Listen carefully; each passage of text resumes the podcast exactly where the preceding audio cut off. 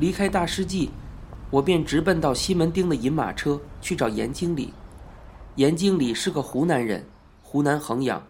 我刚离开家的头一个星期，便在公园里遇见了他。他把我带回到金华街的那间公寓里，要我搬进去跟他一起住。他在银马车替我安排了一个职位，当服务生。他皱起眉头，指着我的脸训道：“小玉仔，你刚出道还有救，快做点正经事。你在公园里混混下去，可就万劫不复了。”我在银马车坐了三天，溜走的时候口袋里还有一把严经理金华街的公寓钥匙，总也没有机会拿去还他。我到银马车，走进经理室，冲着严经理便深深的鞠了一躬。向他请安，问道：“严经理，您好。”嘿，小鬼头，还有脸来见我呢？严经理见了我，先是一愣，旋即余温未消的说道：“我还以为你给抓到火烧岛去了呢。”严经理，我想请您帮个忙。哼，原来。你还有用得着我这一天呢？我欠身笑道：“啊，我想向经理通融一下，先借五百块钱救救急。借钱哪有那么容易？”我央求道：“交不出房租，房东要撵人了呢，求求你了，严经理。”严经理朝我点着头叹息道。嗯，真是块贱料子。我那里让你白住，你不安分，偏偏自甘下流。听说你在公园里混得还不错，还缺什么钱呢？我低下头去，半晌说道：“经理，先借我五百块吧，我设法还就是了。如果经理这里有事，我愿来做，扣薪水就好了。”听你的口气，像是改邪归正了。严经理终于心软了，他接着说：“嗯，再给你一个机会吧。我们这里有个小弟请了三天的病假，正要找人代班。明天两点钟你来报道。”说着，他从皮夹里抽出三张一百块的钞票来，继续说：“成不成器，就要看你自己的造化了。”先给你三百，你来上班，再补给你。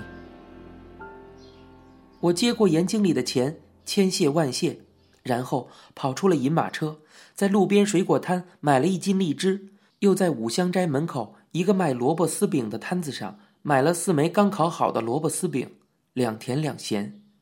这一家的萝卜丝饼做得特别的好，饼子又软又酥，馅儿肯定放猪油，特别的香。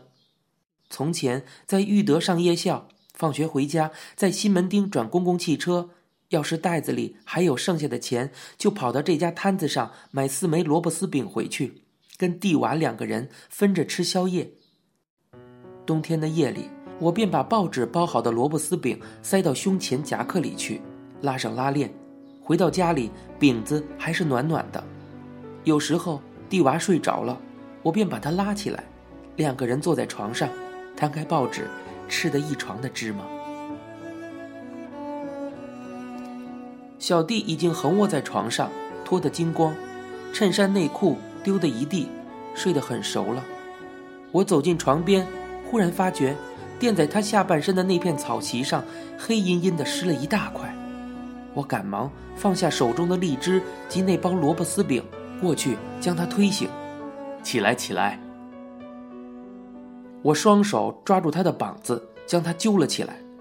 他睡眼惺忪地瞪着我，左腮上睡得红红的一格格席子印。你看，你闯祸了。我揭开席子，下面电褥也浸湿了，黄黄的一滩。我看小弟自己傻愣愣地站在那里，东张西望，禁不住有点恼火，走过去，顺手就是一巴掌，啪的一下。便打在了他的屁股上，这么大个人还逆床。我出手重了些，小弟被我打得啊了一声，往前打了一个踉跄。他惊慌地望着我，一只手摸着屁股蹭到房间一角去。我把草席跟褥垫都抽了起来，搂到洗澡房去。褥子没有办法洗，只好暂时挂在架子上，等到有太阳再拿出去晒。草席我便用抹布撒上肥皂粉，猛力的擦拭，换了几次水，才把那块尿渍洗干净。拿到厨房后面天台的晾衣架上挂起来晾晒。转回房中，小弟却蹲缩在房间的角落，双手搂住膝盖，团成一团。他看见我走进来，嘴巴闭得紧紧的，眼睛睁得浑圆。我拾起那包萝卜丝饼，坐在他的面前。将报纸打开，摊在地板上。你看，小弟，我买了萝卜丝饼回来给你吃啊。我挑起了一枚甜的递给他，他怔怔地瞪着我，也不伸手来拿。这可是甜的哦，好吃的很呢。我笑着把饼子送到他面前，他却倏地歪过了头去。不吃算了，我来吃。我几口便把那枚甜饼吃掉。嗯，好香啊！我咂着嘴瞄了他一眼，他的眼睛随着我的嘴巴一上一下的动着。喏，要不要？我又拿了一枚咸的送到他嘴边，突然他手一拨，便将那枚饼子打落到地上，滚了一地的芝麻。嗯，你想死啊？我用手猛敲了一下他的剃得青光的光头顶，爬起身，把滚到床角的那枚萝卜丝饼捡了回来，吹了两下。小弟双手抱住他那个光头，嘴巴一抽一抽，开始呜呜地哭泣起来，眼泪一颗一颗地滚落到他那瘦伶伶清白的胸肋上。我立在这个光着头、赤着身、眼泪珠珠的孩子面前，突然感到有点手足无措起来。我蹲下去，拍拍他的肩膀，笑道：“跟你开玩笑的，小家伙，又没有真的打你。”他不理会，仍旧死命的护住头，肩膀一耸一耸的抽泣着。得了得了，以后我不碰你就是了嘛？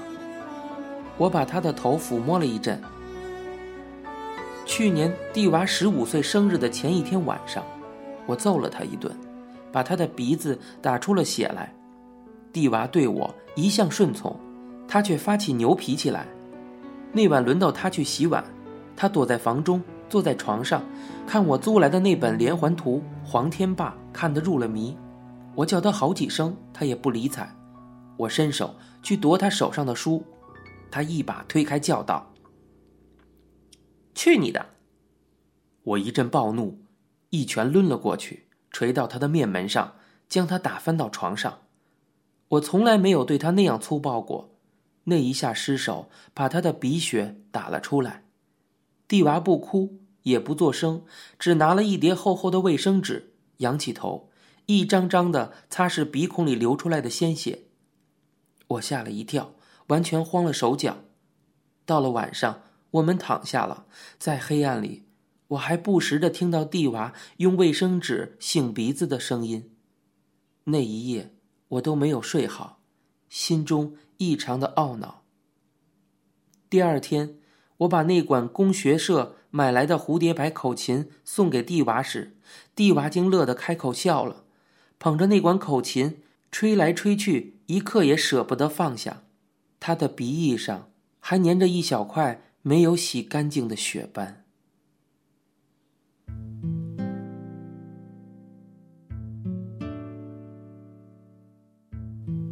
我哄了小弟好一会儿，他终于停止了哭泣。我去拿了一块湿面巾来替他擦了面，又递了一枚甜萝卜丝饼给他。他这回接了过去，吃得兴高采烈起来，一下子两枚饼子都吃得精光，嘴角上还沾了几粒芝麻。萝卜丝饼好吃吗，小弟？我们一块躺在硬床板上，我问他道。他回应：“嗯，那你喜欢吃甜的还是咸的？”他想了一会儿：“嗯，甜的。那我下次光给你买甜的吃好不好呀？嗯。你不许再逆床，逆床可没得吃哦。他笑了起来。今天游水好玩吗？好玩。过两天我们再去水源地玩。嗯。你知道的，台风来了就不能游了。我说，晚上收音机广播，菲律宾那边有强烈台风艾美丽正向台湾吹来，如果风向不变，一两天内会掠过台湾北部。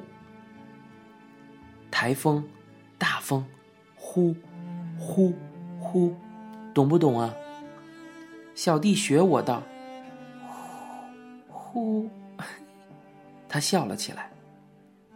我接着说：“小弟，我们睡觉吧。”